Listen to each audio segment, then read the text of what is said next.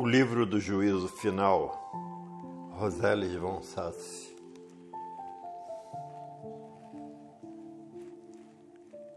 Capítulo 3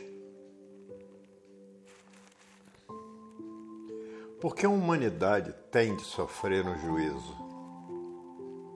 Por quê? Porque a criatura humana, apesar de sua livre vontade, permanece ligada à lei da criação, que diz que cada um deve colher aquilo que semeou. Em outras palavras, cada um pode proceder conforme desejar.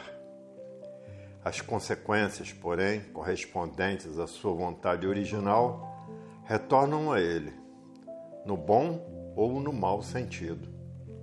Pois tudo que uma pessoa pensa ou faz continua a viver o juízo final. Mesmo este, o próprio ser humano criou. Ele colocou para isso o germe quando começou a pecar contra o espírito e com isso bloqueou para si próprio o um mundo luminoso. Bem para trás está o tempo em que isso aconteceu. Aproximadamente um milhão de anos decorreu após isso Todo o mal teve início com esse pecado. Ele foi o motivo de todo o sofrer posterior da humanidade e foi também ele quem colocou o germe para o juízo final que está descrito na Bíblia com todos os seus horrores. A maior parte dos seres humanos, principalmente os cristãos, rejeitarão indignados e afirmarão de que eles pecaram contra o Espírito e quem poderia provar que esse suposto pecado seria culpado de todos os males da humanidade? E o que, aliás, se deve compreender sobre esse pecado? O pecado contra o espírito. O ser humano compõe-se de espírito, alma e corpo terreno. O espírito, devido à sua constituição mais leve, possuía ligação com os mundos luminosos e com outros espíritos mais elevados. Ele atuava orientando na terra, guiava os destinos de cada um, bem como os destinos de povos inteiros. A alma é apenas um invólucro do espírito. Ela é como a polpa da fruta que envolve o caroço. O corpo terreno, com seu cérebro e raciocínio, é a casca exterior ou o invólucro da alma e do espírito. O espírito guiava e influenciava todos os atos do ser humano que vive no pesado corpo terreno. Isso sempre no sentido da vontade de Deus. O raciocínio ligado à matéria era um instrumento que executava as ordens do espírito, pondo-as em prática na terra no sentido correto. Enquanto assim acontecia, havia somente felicidade e alegria na terra paradisiacamente bela e todos os entes da natureza eram amigos da criatura humana. De que modo se compreende que o espírito atuava predominantemente? Como isso se manifestava? E como o ser humano podia distinguir o querer e as determinações de seu espírito das considerações do raciocínio. O espírito manifestava-se através da assim chamada voz interior, a intuição. Ela é a expressão do espírito. E essa voz era quando a criatura humana ainda não havia caído no pecado eficaz e forte. Portanto, não havia de ficar despercebida e enquanto o raciocínio estava submetido ao espírito, todo o aparelho gerador dos pensamentos trabalhava de maneira muito diferente do que ocorre atualmente. Durante longos períodos, os seres humanos se deixaram guiar pela voz interior, a voz dos seus espíritos, e suas ações e obras eram benquistas por Deus. Foi então que chegou o dia em que os seres humanos se tornaram orgulhosos, sentindo-se grandes e fortes, tão fortes que acreditaram não mais necessitarem da direção do Espírito. A voz interior tornou-se-lhes incômoda. Daí por diante se deixaram guiar pelo seu raciocínio. E eles deixaram-se guiar. O raciocínio que, conforme a vontade de Deus, devia ser apenas um instrumento, portanto, um servo do Espírito, tornou-se dominador exclusivo. Cortadas da influência da luz, as criaturas humanas desenvolveram todas as propriedades negativas existentes. Começaram a mentir, a enganar e a cobiçar os bens do seu próximo e julgaram-se inteligentes e espertas porque abafavam a voz de seus espíritos. A voz de seus espíritos, porém, permaneceu ainda por muito tempo tão forte que não podia passar despercebida. Ela advertia e exortava, e fazia-se ouvir mais alto que todos os pensamentos. Vosso pensar está errado. Trazeis aflição e destruição ao mundo, a um mundo que não vos pertence. Violais a propriedade de Deus. Depois a voz interior começou a enfraquecer. Ela não mais sobrepujava os pensamentos formados pelo raciocínio preso à terra. Ela enfraquecia mais e mais, pois, devido ao contínuo repelir dessa voz, formou-se uma espécie de parede que, qual um cárcere, cercou o espírito. A criatura humana agora estava livre para, de maneira suicida, entregar-se a todas as baixas cobiças. Logo reinaram a desconfiança, a inveja, o ódio e a hostilidade na terra e os germes dos maus atos que começaram a brotar foram regados com sangue. A separação da direção da luz desejada por Deus não se realizou de um dia para o outro. Longas épocas se passaram até que toda a humanidade tivesse sido abrangida pelo mal fundamental que, como uma doença contagiosa, foi transmitido de um para outro. Seres humanos faleciam depois de uma determinada, determinada idade, encarnavam-se após uma permanência no além, novamente na terra. O seu mal pensar e atuar afastado da luz, porém, não morriam. Acompanhavam-nos no além, pois estavam aderidos às suas almas formando karma que, por sua vez, se manifestava de alguma maneira em cada nova encarnação terrena. A voz do espírito fora silenciada.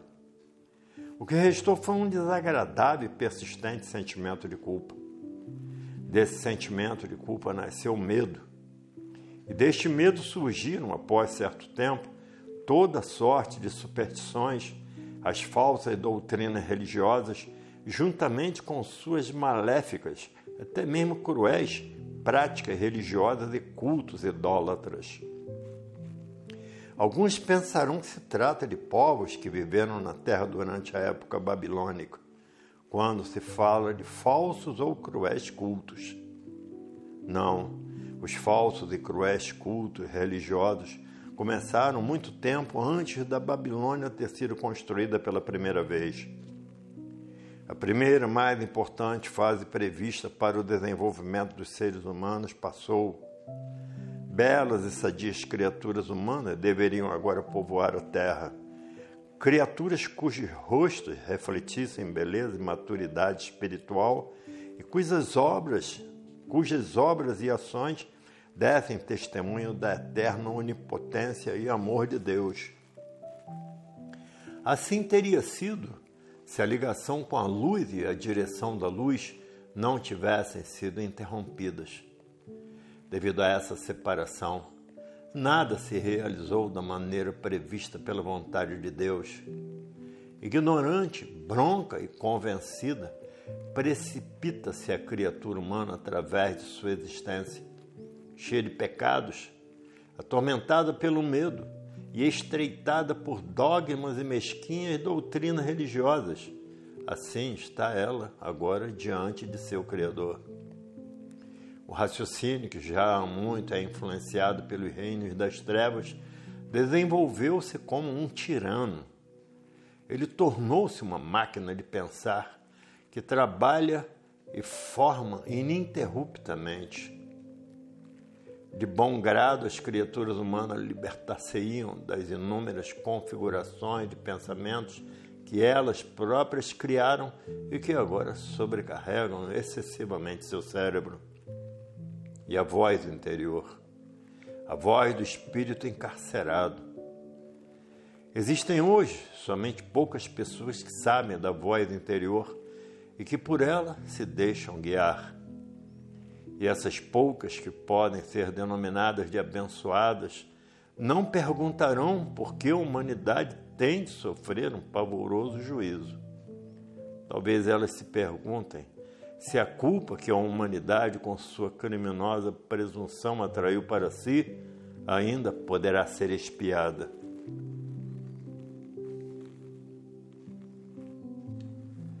Capítulo 4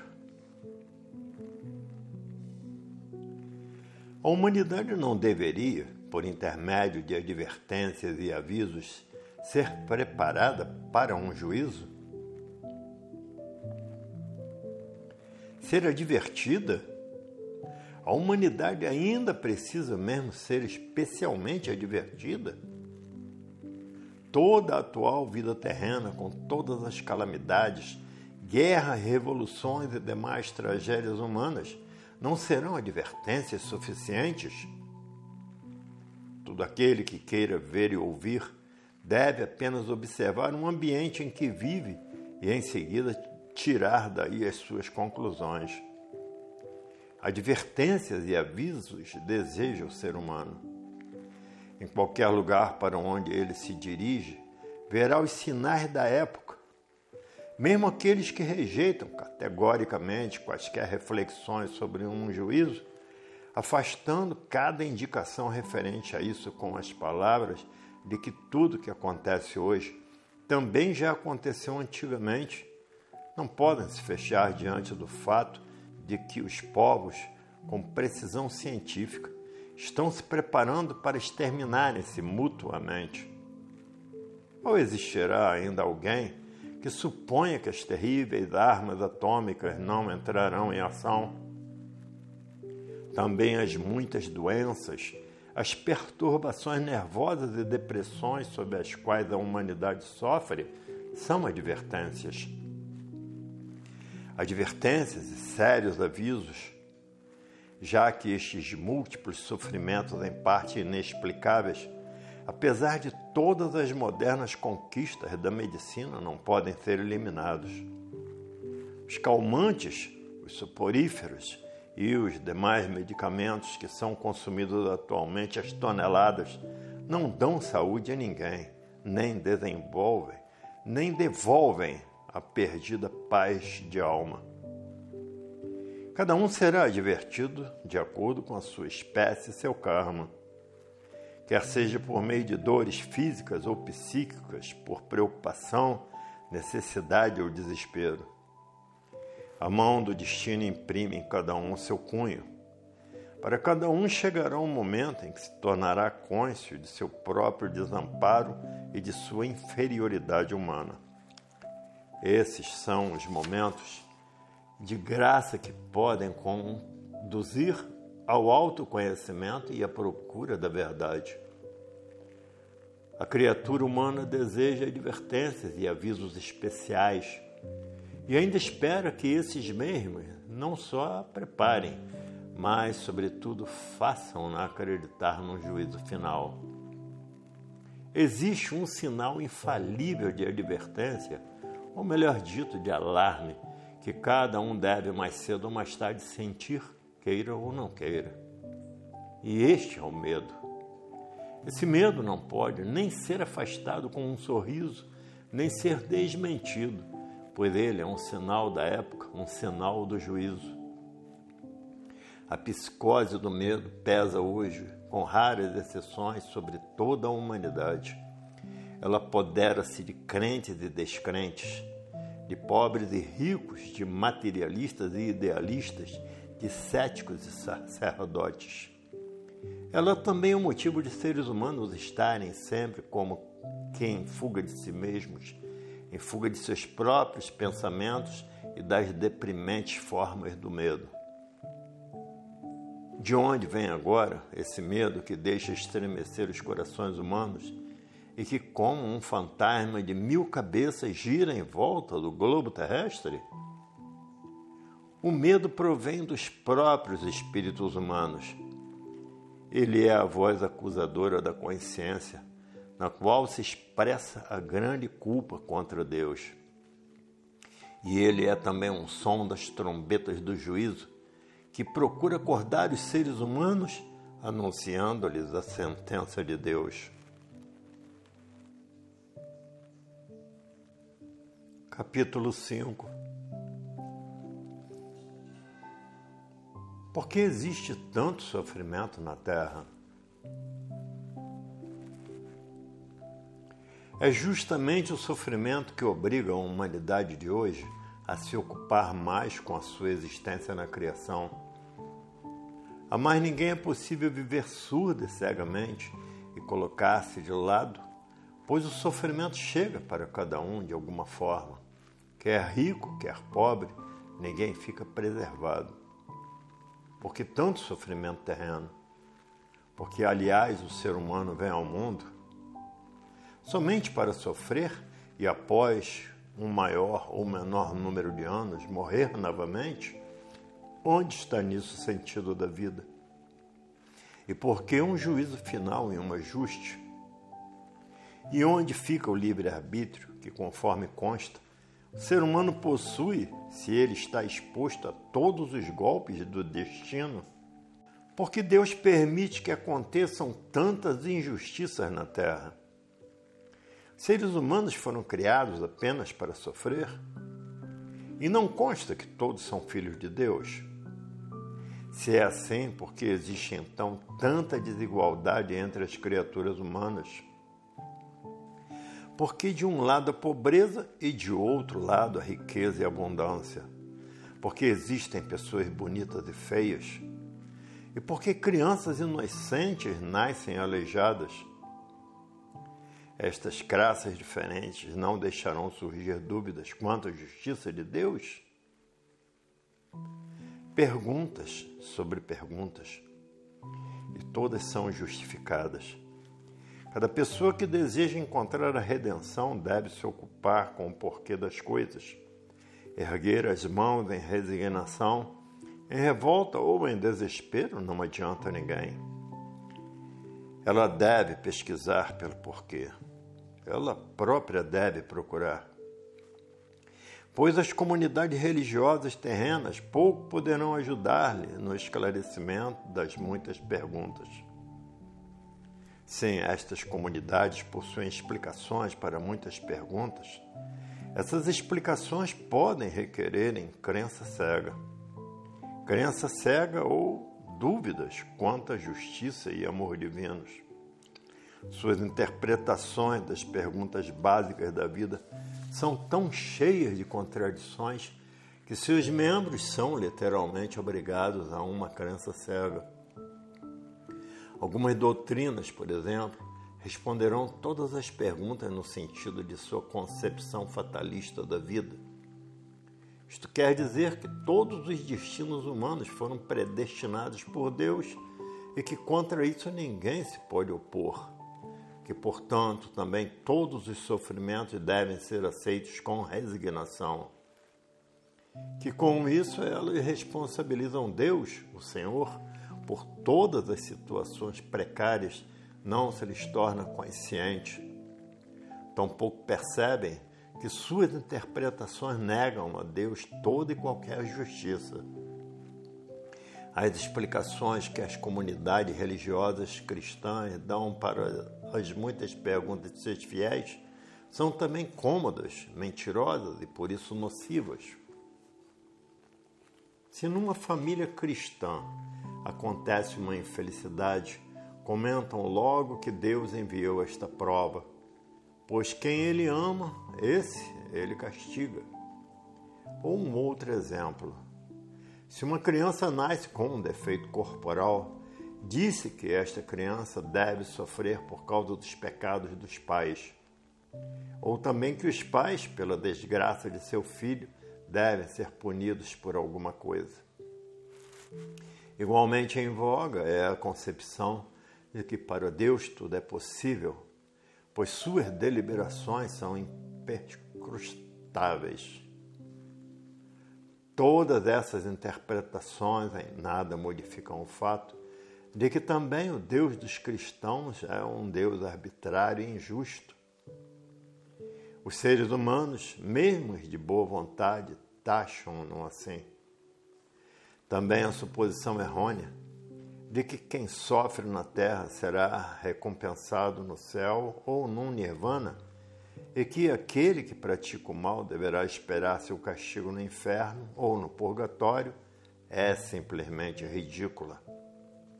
Ridícula e triste ao mesmo tempo, pois mostra nitidamente como os espíritos humanos são hoje restritos e estreitos.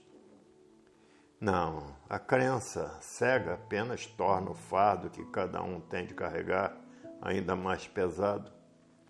Unicamente o saber liberta saber das leis infalíveis na criação que excluem qualquer injustiça, por menor que seja. Nenhuma pessoa está exposta a golpes de destino arbitrários. Tudo que a atinge, seja bom, seja ruim, ela tem que atribuir a si própria. Ela própria colocou alguma vez a semente para isso. A fim de compreender isto, cada um deve saber que já esteve encarnado várias vezes nesta terra. Uma única vida terrena nunca bastaria para desenvolver plenamente todas as capacidades que se acham no espírito humano. Cada nova vida terrena deveria ter trazido ao ser humano novos reconhecimentos, aproximando-o mais um passo do mundo luminoso.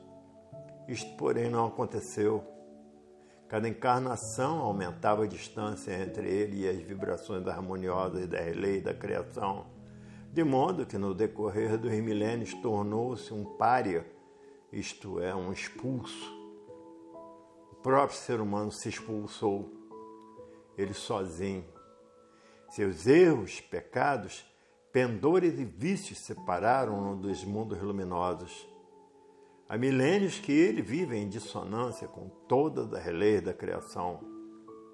Os muitos sofrimentos humanos tiveram início no passado. Hoje cada um colhe apenas aquilo que no decorrer de suas muitas peregrinações terrenas semeou. O que o homem semeia terá de colher. Quantas vezes Jesus Cristo proferiu estas palavras exortando e advertindo. O Salvador indicava com isso uma lei da criação que se efetiva ininterruptamente. Na natureza, o efeito desta lei é compreensível a qualquer um. Ninguém esperará trigo se semeou milho. Na vida humana também não é diferente. Quem semeou desconfiança colherá por sua vez desconfiança. Apenas leva, apenas leva mais tempo até que o fruto se tenha desenvolvido da semente. Somente o saber da existência de repetidas vidas terrenas dá esclarecimentos e explicações sobre o porquê dos muitos sofrimentos e das aparentes injustiças sobre as quais geme a atual humanidade. Crença cega e dúvida quanto à infalível justiça de Deus aumentam apenas o fardo de culpa que cada um carrega consigo. Quem quer encontrar libertação espiritual deve reconhecer a verdade. Não existe um outro caminho.